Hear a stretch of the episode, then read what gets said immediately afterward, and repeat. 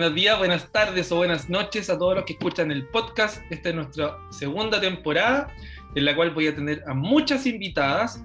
Y el día de hoy estoy junto a Camila Lucero, una coterránea, y eh, vamos a conversar justamente, en realidad ella me va a contar a mí, sobre un método que no conozco mucho, que es, que es el método hipopresivo. Quizás lo puedas haber escuchado tú con otros nombres, pero para eso está ella acá. Así que te doy la bienvenida, Camila. Te agradezco por estar con nosotros y te dejo ahí el micrófono para que tú te presentes y comencemos a conversar sobre este interesante eh, método o tema en general oye, gracias Víctor por la invitación. Bueno, me presento. Eh, yo estudié educación física. durante toda mi vida estuve bien ligada al deporte, una de mis pasiones. Y eso me llevó a estudiar lo que estudié y bueno, nunca me trabajé en colegio, siempre mi intención fue trabajar con las personas de manera individual para fomentar el bienestar y, y la salud a través del ejercicio físico, cosa que después fui complementando más adelante con, otro, con otros conocimientos, como por ejemplo el coaching y mm, bueno, distintos temas del fitness que siempre están en constante evolución en la medida de la evolución de todas las cosas en realidad. Y, mm, y fue que este último tiempo me, me he estado formando en este método que se llama método hipopresivo también conocido como gimnasia abdominal hipopresiva, que mm, a mí no me gusta englobarlo mucho con ese nombre porque lo encaja en la, la temática de la gimnasia, en lo de un entrenamiento abdominal. Me gusta más llamarlo método hipopresivo porque es un método que mm, trabaja el, al ser humano de una manera muy global, muy integral, incluso holística. Entonces, eso es como bueno, vamos a hablar durante todo este podcast sobre este método. Perfecto, perfecto. Sí, de hecho, em, es, muy, es muy común hoy en día encontrar publicidad sobre el método eh, o profesionales em, o no profesionales que ofrecen cierto este servicio que es bastante llamativo porque, eh, bueno, siempre obviamente que se ofrecen unas eh, clases de algo nuevo, tiene que ser llamativo para que la gente enganche, ¿cierto? Y traten de de contratar las clases. Em, y en sí tenemos bastante evidencia científica también en base a, lo que es este método o, o, lo cierto lo que tú estás contando, que si bien para, algún, para ti es un método, también se le llama gimnasia abdominal hipopresiva. Em, pero me gustaría que para comenzar, ¿cierto?, nos pudieras contar eh, qué es el método hipopresivo, en palabras sencillas. Mira, en palabras sencillas, su mismo nombre nos indica un poco de qué se trata. Si lo, lo desgranamos un poco, hipo significa bajo y presivo viene de presión. Entonces, el propósito que busca es disminuir la presión que se genera en las cavidades. Y me, refiero a cavidades a todo ese espacio que tenemos dentro de nuestro cuerpo, como podría ser la cavidad torácica, la cavidad abdominal, la cavidad pélvica. Entonces, cuando nosotros hablamos, reímos, estornudamos, hacemos ejercicio, gritamos, cantamos, en realidad, no sé si tú podrás darte cuenta que estoy hablando de cosas muy cotidianas, nosotros aumentamos esta presión en las cavidades, aumentamos presión intraabdominal, que no tiene que ver con la la presión arterial. Esto es como la presión que se genera dentro de una cavidad. Entonces, en estas actividades cotidianas se va generando esta hiper, esta, este aumento de presión en las cavidades y eso comienza, puede a mediano, a largo plazo dañar algunas estructuras, como por ejemplo puede ser el suelo pélvico, tu faja abdominal, eh, que por ende va a traer eh, consecuencias en la salud de tu espalda baja. También se pueden producir hernias, em, que las hernias son como cuando un órgano sale de la cavidad en donde está alojado, ¿ya? Entonces, em, por sobre todo también este método fue ideado para la recuperación postparto. En realidad es un método ideado para las mujeres y es con el propósito de fortalecer su suelo pélvico, su pared abdominal después de pasar por este periodo de embarazo, tener un parto, que se debilitan estas estructuras más con el peso del bebé, más con la presión intraabdominal del día a día. Eh, se ideó este método para que no se generara esta presión, esta presión interna, ya que esta presión interna lo que hace, por ejemplo, es darle una orden a tu abdomen de que en vez de que vaya hacia adentro, vaya hacia afuera y poder recuperar esta estructura sin tener este aumento de presión intraabdominal. Sí, justamente em, dentro de lo que te estaba hablando sobre em, la evidencia, em, lo que más encontramos en fuentes como PubMed es sobre mm, la rehabilitación del suelo pélvico en las mujeres, ¿cierto? Em, también sobre la disfunción del suelo pélvico, em, y la mayoría tiene que ver, claro, con este tema y con mujeres. Eh, sin embargo, también em, he podido encontrar algo de, evidencia donde se ha comparado eh, los resultados que, que, se obtienen mediante la mm, electromiografía en trabajos con hombres y mujeres. ¿Existe una diferencia a la hora que, tú aplicas este método? ¿Cómo, cómo este método lo, llevas a cabo tú con, tus alumnos o con tu grupo de trabajo? Mira, en realidad no hay diferencia entre hombres y mujeres. El método fue ideado para mujeres, pero los hombres sin duda pueden recibir los beneficios de fortalecer el suelo pélvico, por sobre todo en temas como la sexualidad, de hecho. Eh, pero también hay algunas situaciones, por ejemplo, deportistas, que son los que más tienen daño a estas estructuras también porque generas más presión intraabdominal. Por ejemplo, el nervio, el, pinzamiento del nervio pudiano en los ciclistas. Eh, de hecho, practicar este método sería un método preventivo para que no se produzca este pinzamiento y fortalecer también esta estructura del suelo pélvico, en el caso de los hombres. Em, en términos cómo lo aplico yo, es una técnica que mezcla como tres pilares, que uno es la respiración, que es una respiración diafragmática, eh, y el otro contenido es la técnica de la postura. Es una postura que se acompaña de este tipo de respiración. Y además, el otro pilar que habría que agregar es la aspiración diafragmática, que es cuando nosotros vemos una... Típico en las publicidades, tú vas a ver el, el, la publicidad de las clases de hipopresivo y vas a ver que hay una chica que hunde el estómago ya y que se ahueca. Entonces eso en realidad es una aspiración diafragmática porque la, la acción está sobre el diafragma que se eleva y genera este ahuecamiento del estómago y que activa súper de manera efectiva el transverso abdominal. Entonces, la mezcla en la clase es de la respiración, básicamente más la postura.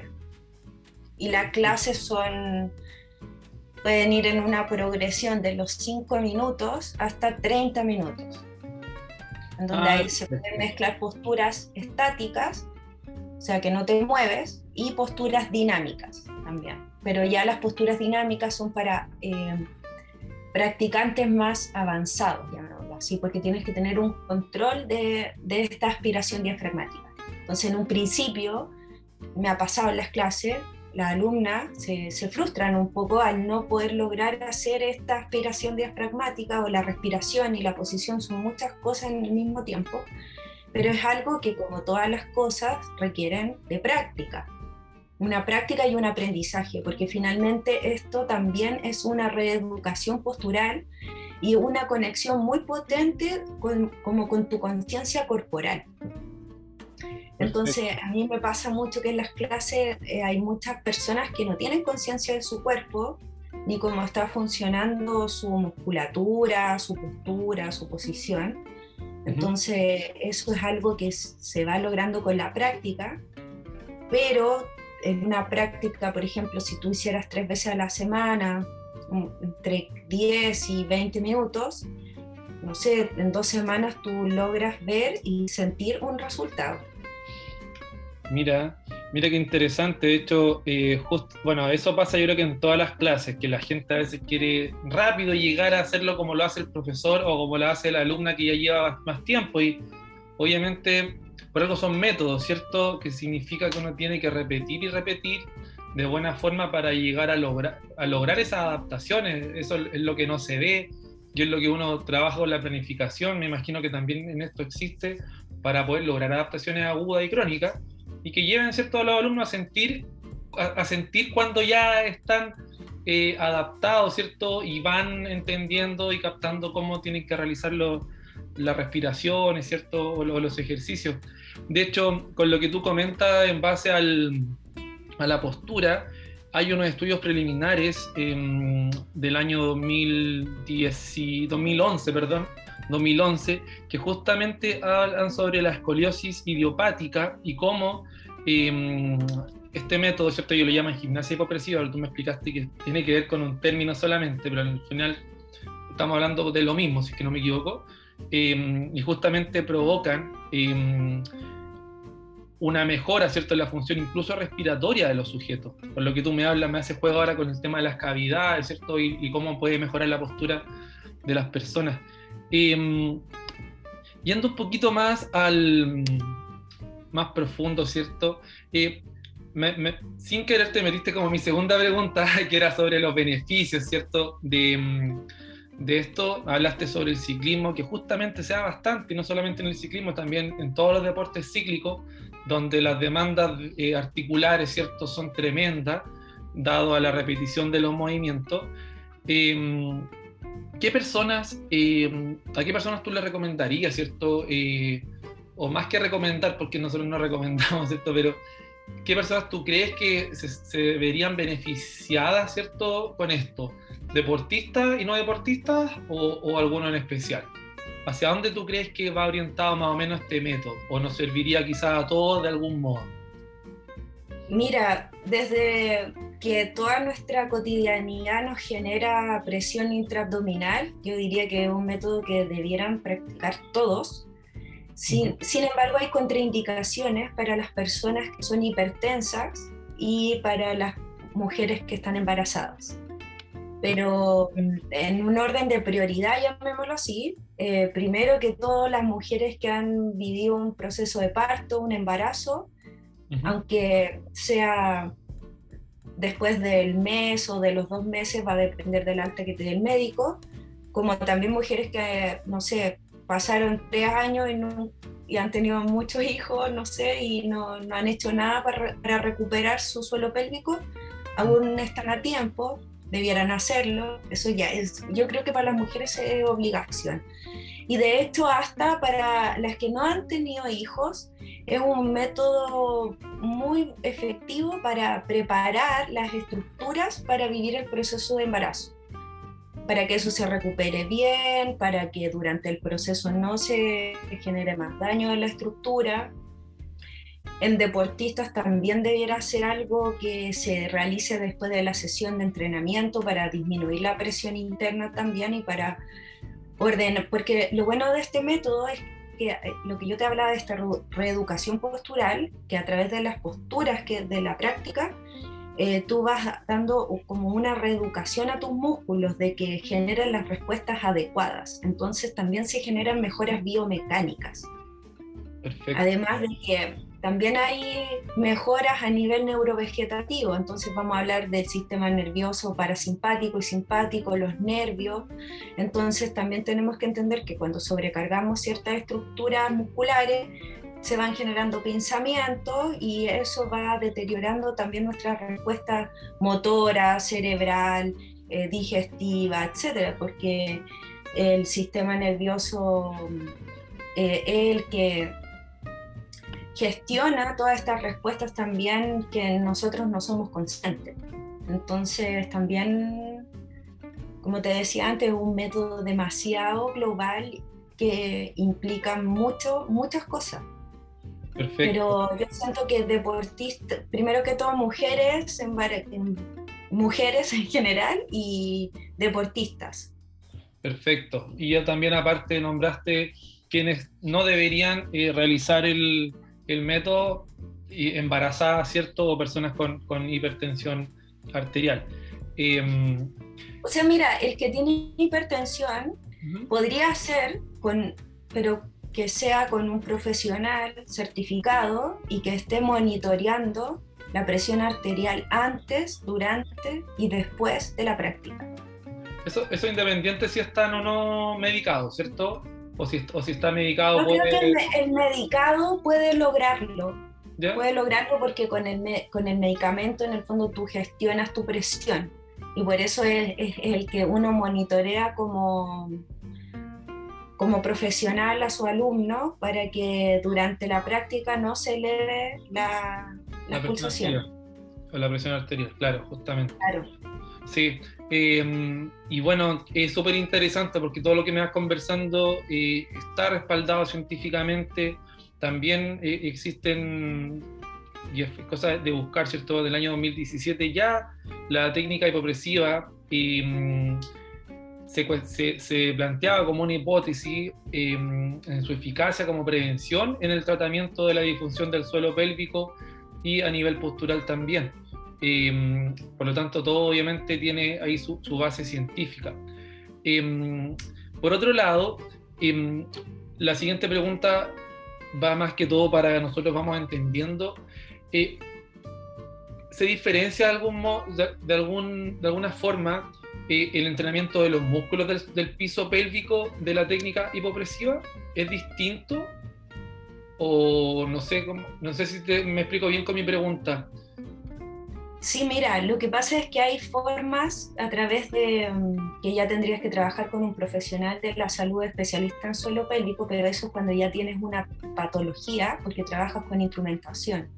Ya. Pero, mm, ¿qué pasa? Que el método eh, hipopresivo en, sí lo que hace es que cuando tú realizas esta aspiración diafragmática, que es elevar y relajar el diafragma, de por sí va a activar eh, la zona lumbar y el suelo pélvico, porque al hacer esta elevación se elevan los órganos y van a tirar del suelo pélvico hacia arriba.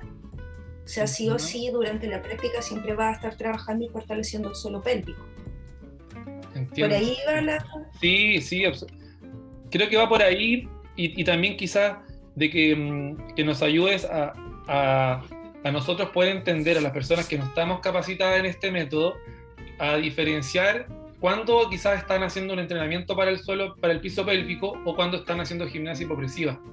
Eso, a eso me refería yo, más que todo. Ya, mira, la, eh, gimnasia, la gimnasia hipopresiva eh, netamente está relacionada con, con la aspiración diafragmática, aunque hay algunas escuelas que, o algunas posiciones em, o otras líneas que incluso no hacen la aspiración diafragmática. Pero eh, la el trabajo hipopresivo tiene que ver con el diafragma directamente. Y, por ejemplo, fortalecer el suelo pélvico también se puede hacer de otras formas. Por ejemplo, están los ejercicios de Kegel, y está la electroestimulación. Pero la diferencia es este trabajo sobre el diafragma, y al final es el diafragma el que genera esta, este fortalecimiento del suelo pélvico y también de la zona lumbar y de los músculos de la espalda también. Por eso también es un método muy preventivo para las personas que tienen dolores de espalda o hernias porque fortalece esta musculatura pequeña que está entre las vértebras. Perfecto, perfecto. Sí, sí, absolutamente, absolutamente. Em, bueno, con lo que tú nos vas contando, al final nos damos cuenta que, mira, yo por ejemplo, en lo personal, la primera vez que, vi esto, lo ofrecían como un método para reducir perímetro de cintura. Em, ¿Qué hay en base a eso? Porque no pude encontrar. De hecho, la primera vez que busqué evidencia sobre esto fue porque una de mis alumnas me decía, Víctor, yo tengo que hacer esos abdominales porque vía tal, vía tal, a, la, a, la, no sé cuánto, que ella los hace y mira la cintura que tiene. Y le decía, pucha, voy a buscar evidencia porque, mira, siempre que me preguntan cosas, busco evidencia y si no la encuentro, pido ayuda, pero me gusta respaldarme por la ciencia con lo que uno va a aplicar porque si hay algo que necesito estudiar o perfeccionarme, bueno, tendré que ir y tomar un curso, ¿cierto? O, alguna pasantía para poder yo aprender un método distinto. Entonces, ¿qué, ¿qué es cierto con eso? ¿Es un mito, una realidad? No, no es un mito, es una realidad y es uno de los principales beneficios que tiene el método, porque al hacer esta aspiración diafragmática se activa el músculo transverso del abdomen, que es un músculo que está en nuestra faja abdominal, que se compone de varios otros músculos, pero este es el que está más profundo y se inserta desde la espalda, desde la zona lumbar, y cubre toda tu zona abdominal como una faja. ¿ya? Entonces, cuando hacemos esta aspiración diafragmática, se activa el transverso del abdomen, que normalmente con esta cotidianidad de la presión abdominal está distendida o, en el, o tiene falta de tono. Ya entendemos que el tono es la resistencia que tiene un músculo, ¿cierto? Como que está durito, está durito. ¿Ya? Entonces, este, este transverso, cuando se empieza a tonificar, es el que hace esta forma de corsé, porque es un corsé, porque en el fondo sostiene tus órganos y tus vísceras, y esto es lo que genera esta cintura de avispa, es porque se empieza a tonificar el transverso. Entonces, ¿qué pasa? Que con los, bueno, nosotros como entrenadores manejamos una gran cantidad de distintos tipos de abdominales. Yo he hecho todos los que te puedas imaginar y nunca antes había tenido la cintura que tengo ahora. Y es porque en realidad esos músculos no se enfocan, o sea, ese tipo de ejercicio no se enfocan tanto en la activación del transverso, o no se activan de tal manera como en el método hipopresivo. Y de hecho, por ejemplo, en 12 clases, una persona que está entrenada, por ejemplo, tu alumna, eh, podría disminuir 5 centímetros de cintura. Wow, wow, no, no, deja de ser llamativo para uno como entrenador, obviamente, para capacitarnos en algo así y obviamente para las personas que están escuchando, probablemente mañana te van a escribir o, van a, o, van a, googlear, ¿cierto? O van a, van a buscar algo porque em, con lo que hablábamos al principio, pues la gente hoy en día quiere todo a un clic, ¿cierto? Lo quieren todo para ayer y para nosotros como entrenadores es un desafío estar buscando investigando. Eh, en el fondo. Claro, lo que, lo que se puede acomodar a ellos de acuerdo a su objetivo, encontrar la metodología, los medios, ¿cierto? Para, para ayudarlo a cumplir sus objetivos. Em, Camila, ¿cuáles serían los errores que comúnmente se cometen en esto? Bueno, los errores más comunes están primero que todo en no aprender bien la técnica respiratoria, eso es como la base. Eh, el error está en el que en esto es una mecánica así, tú respiras por la nariz, exhalas por la boca como si estuvieras empañando un vidrio y activando tu abdomen, y luego vuelves a tomar aire, exhalas todo el aire, todo, todo, todo el aire, te quedas en una apnea respiratoria, o sea, sin aire, apnea expiratoria, sin aire y hace esta aspiración diafragmática. El, el error dentro de la, esta fase de la aspiración diafragmática sería tomar aire, respirar. Es un, un, un error común. ¿Ya? Y eh, ya todos los otros errores comunes están en las posturas, porque como tenemos esta falta de, de imagen corporal, de cierta manera, de conciencia corporal, ahí en la ejecución uno empieza, no sé, pues, a subir los hombros, o a, no estar la cabeza alineada. Esos son como los errores más comunes. Por eso es bueno hacerlo con un profesional. Insisto con esto, porque el, en una clase, yo en este caso como la profesora, estoy observando la ejecución de cada uno de los alumnos. Entonces estoy pendiente de ir haciendo las correcciones eh, para que luego, porque como estás reeducando tu musculatura, si haces la postura mal ejecutada, le va a estar dando esas órdenes a los músculos. Entonces la idea es que le estemos dando la orden correcta para que podamos corregir em, la función de la musculatura. Perfecto, te entiendo, te entiendo. Em, yendo más a lo técnico, em, también he podido encontrar que existen hipopresivos dinámicos me imagino que también hay estáticos, ¿cierto? Sí. Em, tiene que ver con, con, el orden de, de cómo van los, los alumnos mejorando, ¿cierto? Eh, su aspiración, creo que así lo dije bien. Eh, o, pueden partir, ¿cómo, ¿cómo es esto? ¿Parten desde con ejercicios estáticos y luego van avanzando a dinámico? ¿Cuánto tiempo más o menos, tú, tú me hablaste recién de una semana, pero en sí, em, ¿cuánto tú crees que es lo óptimo para una persona, por ejemplo, no entrenada, y que comience con este método? Porque al final, si es un método que nos puede traer beneficios eh, hacia la prevención de lesiones, tanto como a la mejora postural, etcétera, eh, lo pueden practicar tanto no deportistas como deportistas, hablamos. ¿Cuánto eh, tú crees que sería un, un, periodo para que las personas, sabiendo que todos somos distintos, obviamente, pudieran aprender eh, a utilizar de buena forma este método, obviamente guiado por un profesional? Me explico. Eh, nosotros trabajamos bastante con triatletas, ¿cierto? Y obviamente es distinto, hay personas que quizás con seis meses, eh, un par de mesociclos, porque ya son deportistas, pueden llegar a correr quizás un sprint o, ¿por qué no, un medio Ironman? Pero quizá alguien que es sedentario va a demorar quizás un macrociclo de 12 mesociclos para poder llegar a competir, un año, dos años. ¿Cómo es esto? Eh, ¿Es más rápido, es más lento, es muy individualizado? ¿A la gente le cuesta? ¿Cómo, ha sido tu experiencia? Mira, mira, he tenido de todo, personas entrenadas y personas no entrenadas sedentarias. Entonces, eh, obviamente con las personas sedentarias uno comienza a hacer una progresión. Yo comienzo con una progresión de 5 minutos de práctica, uh -huh. incluso puede estar dividida, ¿ya? Lo ideal es partir con 10 segundos de apnea, pero me he encontrado con personas que le he hecho 5 segundos de apnea y ayudándose, tapándose la nariz.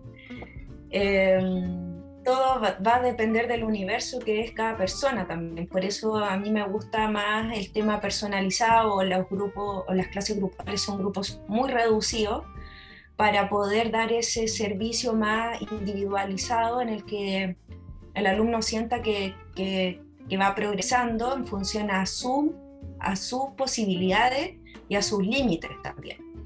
Perfecto. Para una persona, por ejemplo, entrenada, en 12 clases, o sea, si hicieras tres veces a la semana o un mes, uh -huh. verías una mejora dramática y podrías lograr aprender a hacer el método eh, correctamente, en, haciendo, logrando hacer 20 minutos de práctica con 10 segundos de apnea.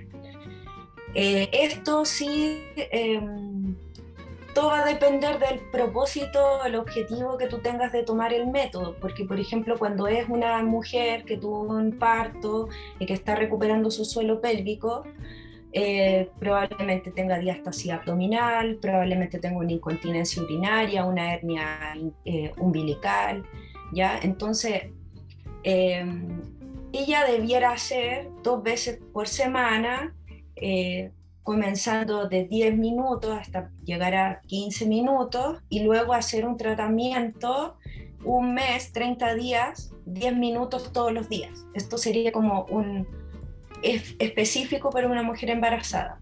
Perfecto. Pero para una persona sedentaria podrías comenzar con tres veces a la semana, dos veces a la semana eh, y de ahí ir evolucionando acorde a tus límites, a tus posibilidades. Un deportista podría, de hecho, comenzar ya con mínimo 10, 15 minutos de una con 10 segundos de apnea, incluso hacer los 20 o 30 minutos de, de la práctica.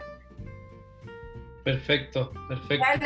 Es un universo, lo digo yo así, porque mm, uno no lo puede estandarizar, porque todos somos distintos. Entonces, todos requerimos, tenemos necesidades distintas. Entonces, de acuerdo a eso se va planificando. Absolutamente, pero de, todas formas, y la frecuencia, al, al, la frecuencia, ¿cierto? Siendo un factor del entrenamiento, eh, es, es, es, bastante, o sea, quizás el volumen no es mucho, 15, 20 minutos tú hablas de ejercicio, pero diario. Si lo comparamos, por ejemplo, con si una persona, ya por ejemplo, deportista o, o activo, no deportista, pero que quiere mejorar su fuerza máxima, quizás bastaría con realizar dos sesiones o, o hasta tres quizás mira, en la semana. Incluso, uh -huh. Mira, incluso en eso, uh -huh. cuando todo va a depender del objetivo con el que tú participes en esto. Entonces, por ejemplo, si es para alguien de una embarazada, sería este programa que te di, pero luego para mantenerse sería necesario hacer una vez a la semana 20 minutos. Eso también eso correría para quizás el deportista que consiguió en uno o dos meses, haciendo dos o tres veces a la semana, consiguió mejoras, para mantener esas mejoras, una vez a la semana 20 minutos. Pero si quieres conseguir más mejoras, bueno, ahí hay que periodizarlo un poco más. Porque tiene una evolución, tú dijiste, habían, hay posiciones estáticas, que es con lo básico que uno comienza, pero luego tú puedes ir evolucionando en tu práctica y ir incluyendo la práctica dinámica, en donde ya vas, te vas movilizando y vas haciendo posturas más complejas y, y la vas haciendo como su nombre lo indica, dinámico, porque es una manera que, está en movimiento. Movimiento, Pero tampoco es un movimiento extremo, ¿cachai? Es como... ya, ya, hay mayor demanda eh, coordinativa, estarte empezar a moverse manteniendo un ritmo de, de, respiración. De respiración. Claro, es otro mundo. Es otro mundo. Sí, más que tú mueves, por ejemplo, mueves un brazo y mueves la otra pierna, entonces ya también hay que tener una conciencia corporal. Y que cuesta bastante, porque la mayoría de las personas, ¿cierto?, que, que llegan a estos métodos es porque han probado otros también y muchos métodos que son con máquinas al final nos van haciendo menos eficientes con nuestra, nuestro propio esqueleto, ¿cierto? Con nuestro propio cuerpo y, nos vamos atrofiando y perdiendo todas esas capacidades que, que para muchos son invisibles, como es la propiocepción, ¿cierto? El control motor, etc. Em, de hecho, mira, el que creó este sistema es un kinesiólogo belga, eh, que en el fondo es doctor en propiocepción, y como que todo esto se basa en la propiocepción del cuerpo. También. Entiendo, mira. Sí, eh, no, mira, el que los creó se llama Marcel Caufries. Sí. Y, em, está estudiando esto desde los años 50, a ver, desde la década del 70, no, no, perdón, desde la década del 70 y eh, bueno, ahora él, él ha ido evolucionando esto en una rama muy amplia que implica también los profesionales de la salud. el área de nosotros como entrenadores es algo más preventivo, que es una rama de su, de su escuela, de su concepto pero también hay una rama que es, para especialistas, ginecólogos, matronas, eh, kinesiólogos especialistas en suelo pélvico. Eso ya es para tratar más patología. Sí, se nota porque la, mm, al revisar la bibliografía y se nota que hay, bueno, si bien justamente, mm, no me, no me sé la pronunciación exacta, pero Caufries puede ser. Que sí, Caufris, claro, y, hay bastante, ¿cierto? Revisión después de, sus publicaciones que aparecen bastante del año, sobre todo del año 90, 97 en adelante, ya es bastante la literatura que, aparece y justamente van saliendo estas distintas ramas hacia lo que es suelo pélvico, rehabilitación, postura, prevención de lesiones. Entonces al final son bastante beneficios. También prevención del aparato uroginecológico que implica mucho a la mujer también. No, si tiene, imagínate que ahora ahí también tú puedes hacer hipopresivos en el agua, bajo el agua. Wow, ahí así que yo creo que es difícil. Pero está, está ahí, se realiza, lo que pasa es que son, bueno, es la, evolución que tienen los europeos, pienso yo, porque todo está como esto creciendo y evolucionando en Europa y esto recién está llegando a, esta parte del mundo. Ya, perfecto, perfecto. Em, algunas contraindicaciones que tengan la gimnasia o, el método hipopresivo, yo dentro de lo que, de lo que revisé en la literatura, literatura científica, solamente me topé con em, un artículo que hablaba sobre la... Obviamente todo, todo, y, no quiero con esto causar eh, miedo ni nada, sabemos que todo lo que uno hace tiene beneficios y riesgos. Uno toma generalmente lo que cuando uno pone en la balanza tiene más beneficios sobre riesgos. Em, apareció algo sobre la hernia diafragmática, em, ¿cierto? Por roturas musculares. Obviamente me imagino que, el, el nivel de lesiones, ¿cierto? O de problemas asociados a este método debe ser muy, muy bajo, me imagino. Pero ¿cuáles serían, así como hablamos, ¿cierto?, de las contraindicaciones, em, las cosas que deberíamos nosotros tener en cuenta que quizás podrían pasar? Mira, em, bueno, primero lo que te había comentado antes, hipertenso y o sea, hipertenso solo con profesor ahí encima y, embarazadas no, porque pueden tener riesgo de tener una pérdida.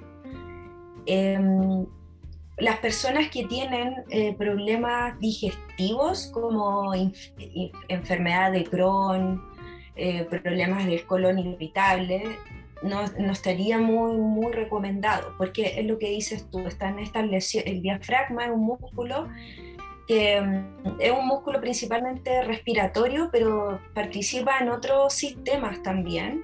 Dentro de eso participa en el sistema digestivo. Entonces ahí puede que se generen eh, lo que hablabas tú, estas hernias. Entonces al hacer esta aspiración diafragmática eh, va a ser doloroso y puede que se empeore aún más. Perfecto. Eh, pero, pero ya sería como que ya que tenga una patología.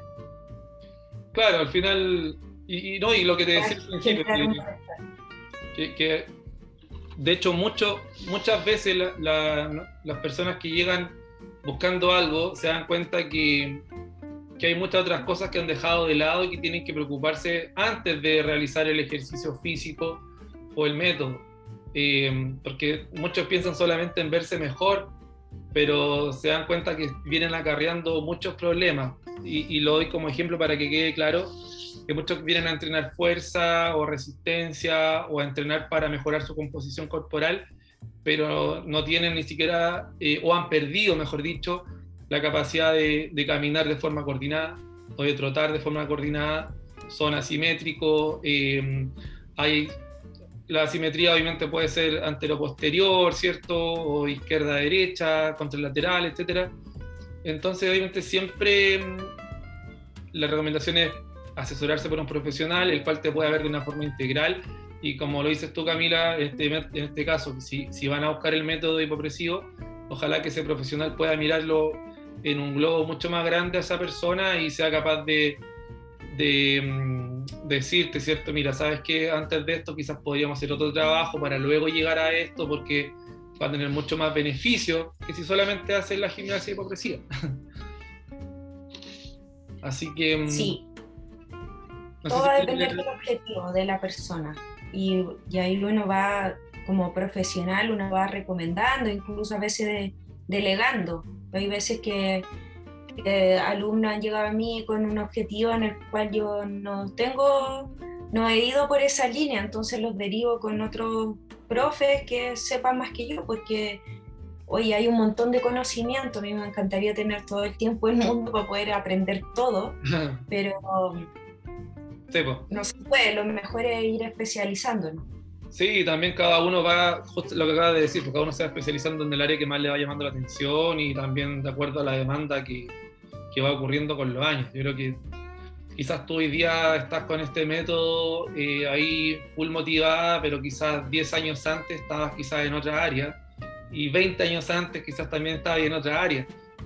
No, mira, en mi caso yo siempre he seguido como un hilo conductor, que tiene que ver como con el área del entrenamiento, la salud, el bienestar. Entonces, mira, lo que me llevó a este método es encontrar algo que sea efectivo, Em, pero que también que no tengáis la excusa del NTT, no tengo tiempo, ¿cachai? Porque en verdad podía ser 10 minutos. Y además, como yo tengo esta otra formación de coaching, el tema de la postura y la respiración está, es un bucle eh, cibernético en el fondo con tus representaciones internas. Entonces eso también regula tu estado emocional. Entonces lo que me pareció interesante del método, que mezcla postura, mezcla respiración, Entonces, está también este tema del coaching, entonces puedes utilizar el método también para gestión, autogestionarte de manera emocional. Entonces, como por ahí siempre ha sido mi línea, siempre he ido buscando las especializaciones que, que, van en ese contexto, ¿cachai? Perfecto. Pero como te digo, hay un montón de cosas, o sea, no sé, me encantaría aprender del ayuno intermitente, de la dieta keto, de la ayurveda, de la molecular, no sé, hay tanta cosa que... Sí, y, es verdad, yo en este podcast me doy cuenta que hay tantas cosas que, por ejemplo, este tema no sabía nada, así que más que tenía esa, esa duda de si se podían reducir centímetros, así que yo, creo que lo voy a probar.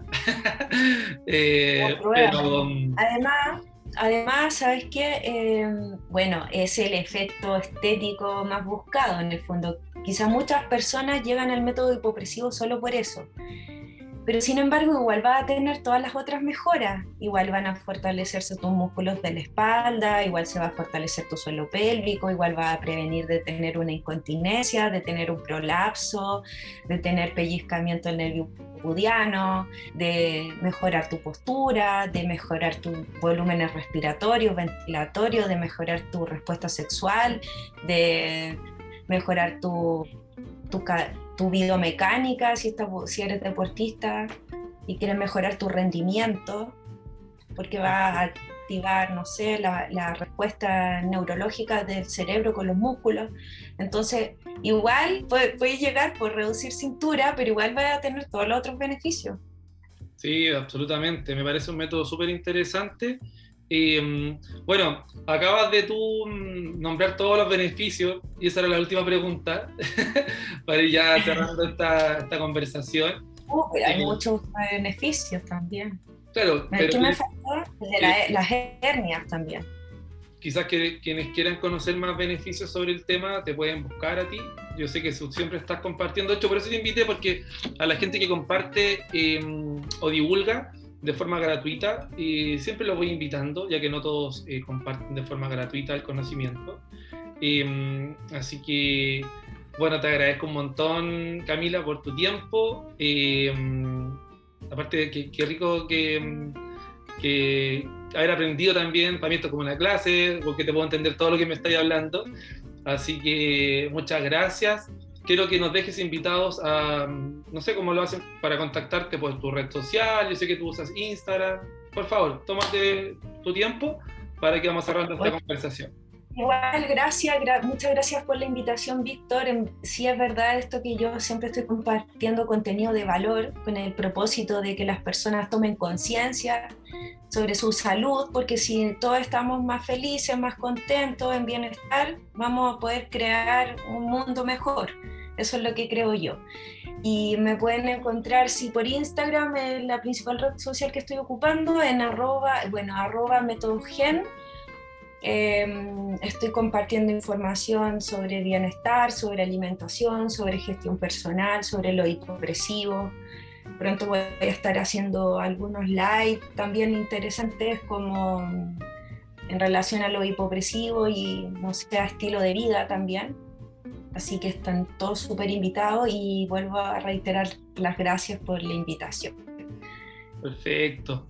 Bueno, Camila, eh, yo reitero las gracias y para no dilatar más la conversación, los dejo invitados a revisar este capítulo en Apple Podcast, en Spotify y quizás también en YouTube. Ahí vamos a ver.